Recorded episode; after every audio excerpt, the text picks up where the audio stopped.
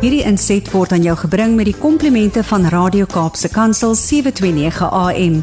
Besoek ons gerus by www.cape pulpit.co.za. Môre, ek weet nie of ek moet sê uit 'n sonnige Pretoria nie want ek dink dan kry ek julle net ekstra jammer in die Kaap met julle verskriklike weer wat julle tans ervaar. Ja nee, kyk, ek moet vir jou sê Annelies, hierdie is um eerste eerste keer in my lewe dat ek so baie lank sonder enige sonskyn gaan. Ek het was bietjie in Bloemfontein verlede week en toe het ek bietjie son gesien, maar 'n um, hele nuwe ervaring vir my aan hierdie kant, hoor? nou sterkte vir almal wat moet veilig wees in hierdie paar dae en en dit ja. wat julle klaar deur gemaak het. Ja, dankie Annelies. Nee, ons gebede word of ons voel die gebede van die hele land en dit is so ongelooflik. Maar Annelies, ons het altyd as ek en jy gesels, is dit 'n interessante onderwerp en ons gesels al van so verlede week se kant af oor die korrupsie in munisipale van of in in die munisipale werke en dele van ons land en dat hierdie korrupsie daartoe lei dat gebrekkige dienslewering juis daar is omdat sommige amptenare en kontrakteurs meer belangstel in die geld wat hulle kan kry uit tenders as om die diens fisies te lewer. Dit bring my by die vraag wat is 'n munisipaliteit se verantwoordelikheid in opsigte van die lewering van dienste en wat se dienste is dit? Ja, ek dink nogal as jy in sekere dele van ons land ronddry, ek praat nou nie van in die Kaap nie want jy is mos in 'n bevoordeelde posisie. Dan is dit absolute skok as jy sien hoe jy weet die infrastruktuur letterlik uitmekaar uitval en dan dink jy net partykeer maar doen nie die mense ooit hulle werk want dit lyk net eenvoudig nie so nie. Jy kyk na die slaggate, jy sien rioolstelsels wat nie in stand gehou word nie, stormwaterstelsels wat nie gereeld skoon gemaak word nie en dan plante groei wat hande uitdruk en dit natuurlik hier in die noorde van die land of jy weet enige iets wat in die somerreënvalgebied van die land is en die winter is net moeilikheid want dit voorspel 'n veldbrand wat wag om te gebeur. Jy weet en en dan staan natuurlik iets wat ons in ons ons straatry straatligte wat eenvoudig net nie gereeld reggemaak word nie. Maar dan vra dit of dan laat dit my altyd vra maar waar is die munisipaliteit wat veronderstel is om hierdie dinge in stand te hou en wat maak hulle met ons belastingbetalers se geld wat ons elke maand so gereeld en so getrou betaal? Jy weet of dit belangriker om politiek te speel as om basiese dienste te lewer. Maar voor ons dan met oordeel moet ons seker mekaar vra, maar wat is 'n munisipaliteit se verantwoordelikheid? En daarvoor moet ons gaan kyk wat sy wetgewing is. Dit help nie ek en jy spekuleer oor sekere goed nie. Daar's wette in ons land wat vir ons riglyne gee daaroor. En um artikel 73 van die plaaslike regering munisipale stelsels wet 32 van 2000 plaas 'n onus of met ander woorde 'n verpligting op munisipaliteite om te verseker dat lede van die plaaslike gemeenskap toegang het tot munisipale dienste en daar's basies drie bepalinge wat daai wet vir ons sê. Hulle moet prioriteit gee aan die basiese behoeftes van die plaaslike gemeenskap.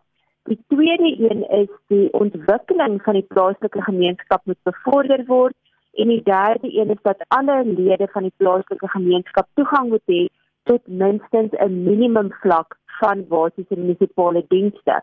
Nou dan die volgende vraag, maar wat op aarde is basiese munisipale dienste? Nou, dit sê die wet vir ons. Dit verwys na daardie dienste wat noodsaaklik is om te verseker dat 'n aanvaarbare en redelike kwaliteit van lewe gevoer kan word. En as dit nie voorsien word nie, dat openbare gesondheid of veiligheid of die omgewing benadeel sal word of beskadig gaan word, So kom ons maak dit prakties.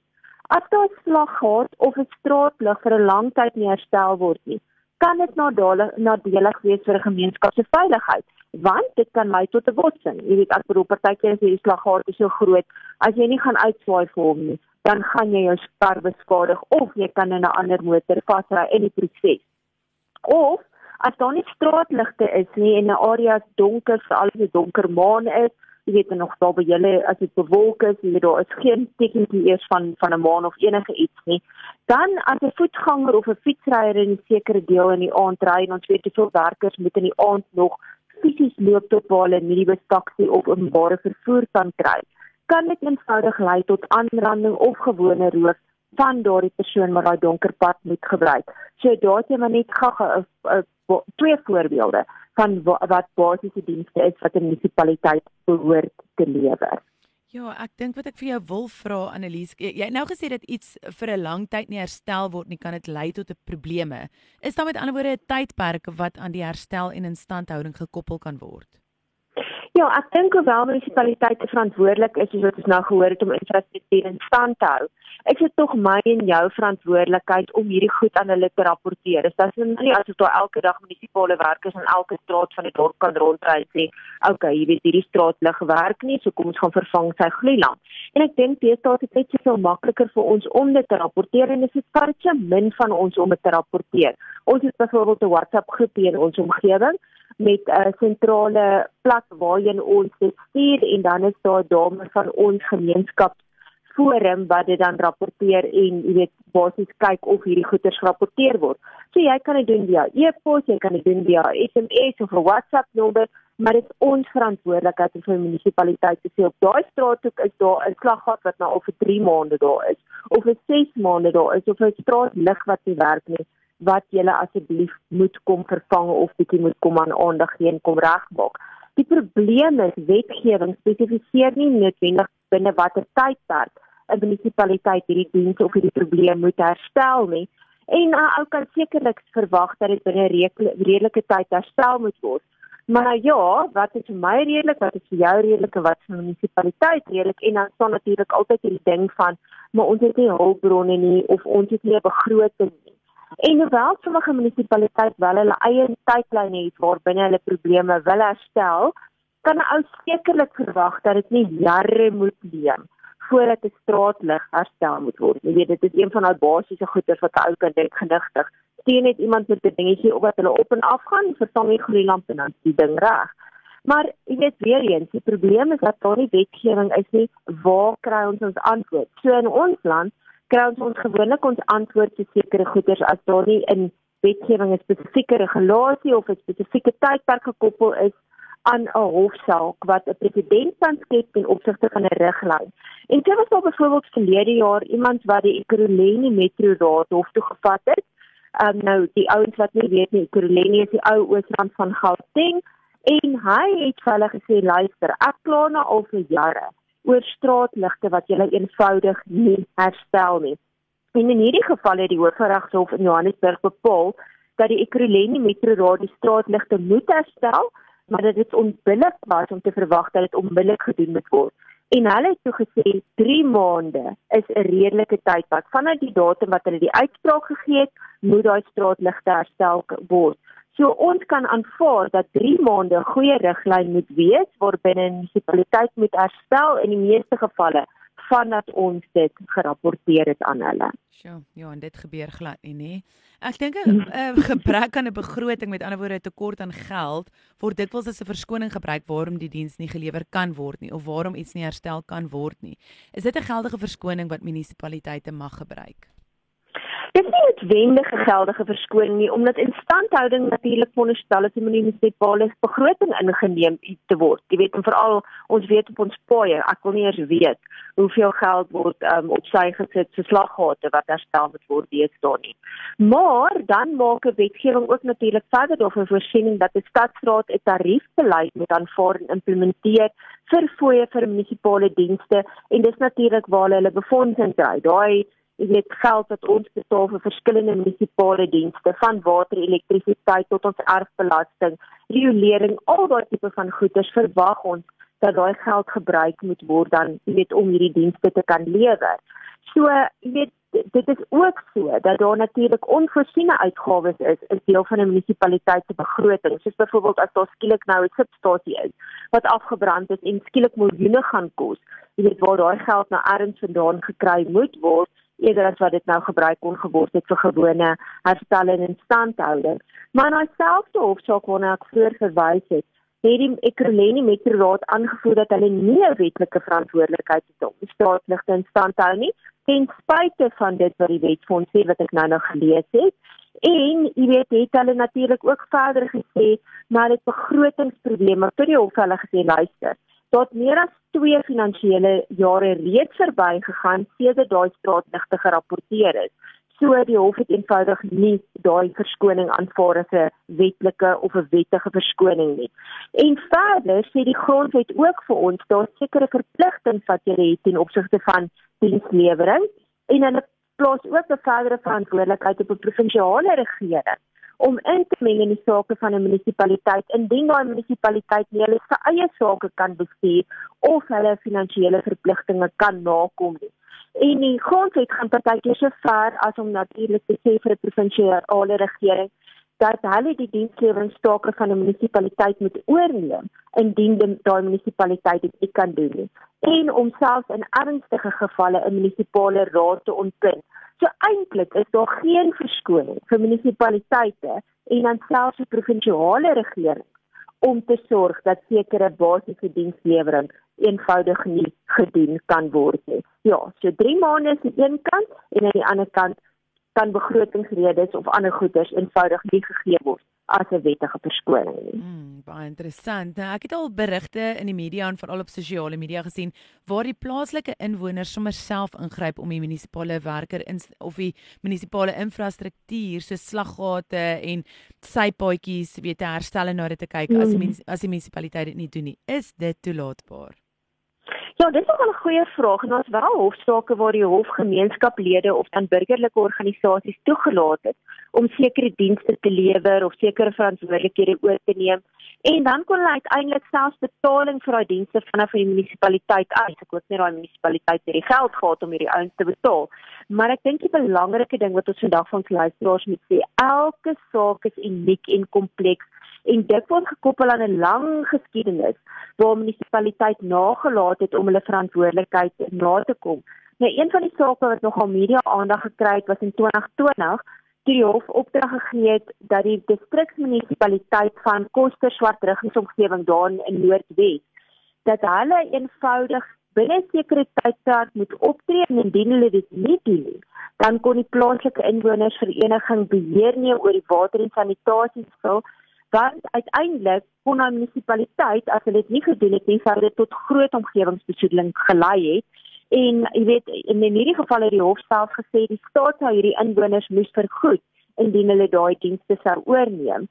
En die munisipaliteit kon dit nie doen nie. So uiteindelik het dit daartoe gelei dat die inwoners wel sekere diensleweringstake oorgeneem het sodat die water en sanitasie ehm um, jy weet selfs of weer in 'n werkende toestand is Maar nou kan ek nie net aanneem dat ons munisipaliteit se werke kan begin doen en eenvoudig dan net vir hulle te sê hoor hierso is die faktuur vir die werk wat ek gedoen het, hier is die gloeilampe se faktuur of die goed wat ons gekoop het om die om die ehm um, slaggate te herstel nie en julle moet ons vergoed daarvoor nie.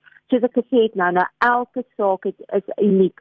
Nou in die koste swart teruggingsgeval kan ons dan ook byvoorbeeld vra maar dit wat ek nou nou gesê het, hoekom het die provinsiale regering nie hierdie goed oorgeneem nie. Hoekom het hulle nie aangegaan en die water en sanitasiestelsel dan nou gaan regmaak tot dit jy weet uiteindelik in 'n werkende toestand was nie. Die probleem was, die Noordwes provinsiale regering was in daai stadium self onder nasionale administrasie. So hulle kon dit eenvoudig nie doen nie. En dis hoekom die hof toe gesê het hierdie plaaslike inwoners burgerlike organisasie kon toe aangaan om dit te doen en vir die ouens wat dit kon kon onthou, hulle het dit toe wel suksesvol in jy weet in plek gesit en kon dit regmaak. Maar in hierdie hofsaak was daar 'n paar kwessies wat na vore gekom het wat toepaslik kan wees in alle gevalle waar 'n munisipaliteit faal om dienste te lewer. En dit is nogal belangrike goeders wat ons moet onthou as inwoners as ons net self wil oprig en goed begin regmaak. Die eerste ding is, hoe volhoubaar is dit as plaaslike inwoners self daai dienste begin lewer. Onthou ons het almal ons werk. Dit het ons het net soveel tyd en waar kry ons die finansies om dit te doen? En wat gebeur dan met daai strukture wat nie meer die dienste lewer nie vir wie ons eintlik geld gee? Jy weet ons daai daai belasting wat ons elke maand betaal. Wie gaan 'n besluit neem ten opsigte van hoe hierdie dienste gelewer word en hoe word hierdie besluitnemers dan verantwoordelik gehou. Jy weet wie is dit? Watter organisasie is dit wat verantwoordelik gehou kan word? Wat sê ander plaaslike inwoners inwoners oor hierdie ehm um, jy weet belastingorganisasies of plaaslike inwoners wat dan nou oorneem daaroor? Voel alle ander uh, gemeenskappe binne 'n groter stad byvoorbeeld of binne 'n groter dorp daaroor? En wat is die ehm um, rol van die munisipale bestuurder in so 'n situasie en uiteindelik vir wie gaan die inwoners stem in die volgende munisipale verkiesing. So ons almal verstaan dat plaaslike inwoners in sekere munisipaliteite self dienste wil oorneem om te sorg dat die watervloei se krane oopgemaak word of dat ons motors nie beskadig word nie tonne slag gehad op ons paaie nie.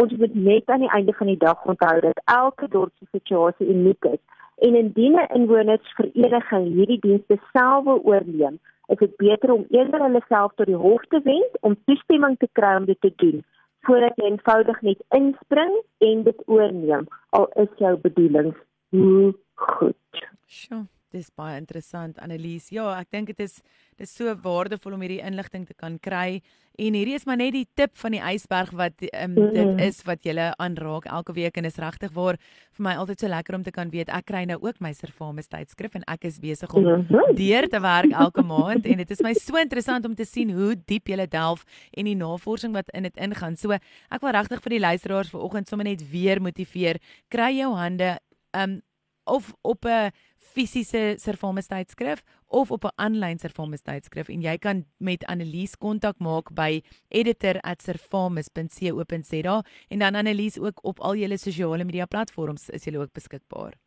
Ja, op Facebook, op Twitter, op Instagram en op LinkedIn en natuurlik ons webwerf www.servamus.co.za waar jy kan gaan inteken op die tydskrif. So jy hoef nou nie eens e-pos te stuur nie, jy kan daar net klik op subscribe en dan kom al die inligting na ons toe so maklik soos dit. Ja, en dit is maandeliks 'n uh, bedrag van R32 of R36, dan kan ek om die dood self nie onthou vir digitaal nie. Kom maar kyk gou-gou voor ek vir julle jok.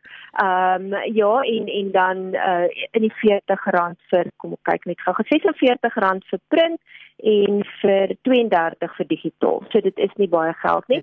Een of twee chocolates wat jy 'n maand minder kan koop. Ja, definitief. En ehm um, ja, ek wil sommer vir jou herinner dat ons hoef nie altyd um, groot geskenke vir mense te kry nie. Hierdie is altyd 'n baie lekker geskenk as jy weet iemand is in polit politiek of in sekuriteit of in regtig waar net bietjie wat in ons land aangaan, kry vir hulle ehm um, weet teken hulle aan en en sê sommer weet gelukkige Vadersdag of gelukkige verjaarsdag en dit is regtig altyd 'n lekker ding om in te teken. Annelies, ek waardeer julle hulp en julle julle navorsing en julle tyd wat julle hier insit om vir ons weer die kennis te kan gee om buitekant toe te kan dra. Ons waardeer dit verskriklik baie.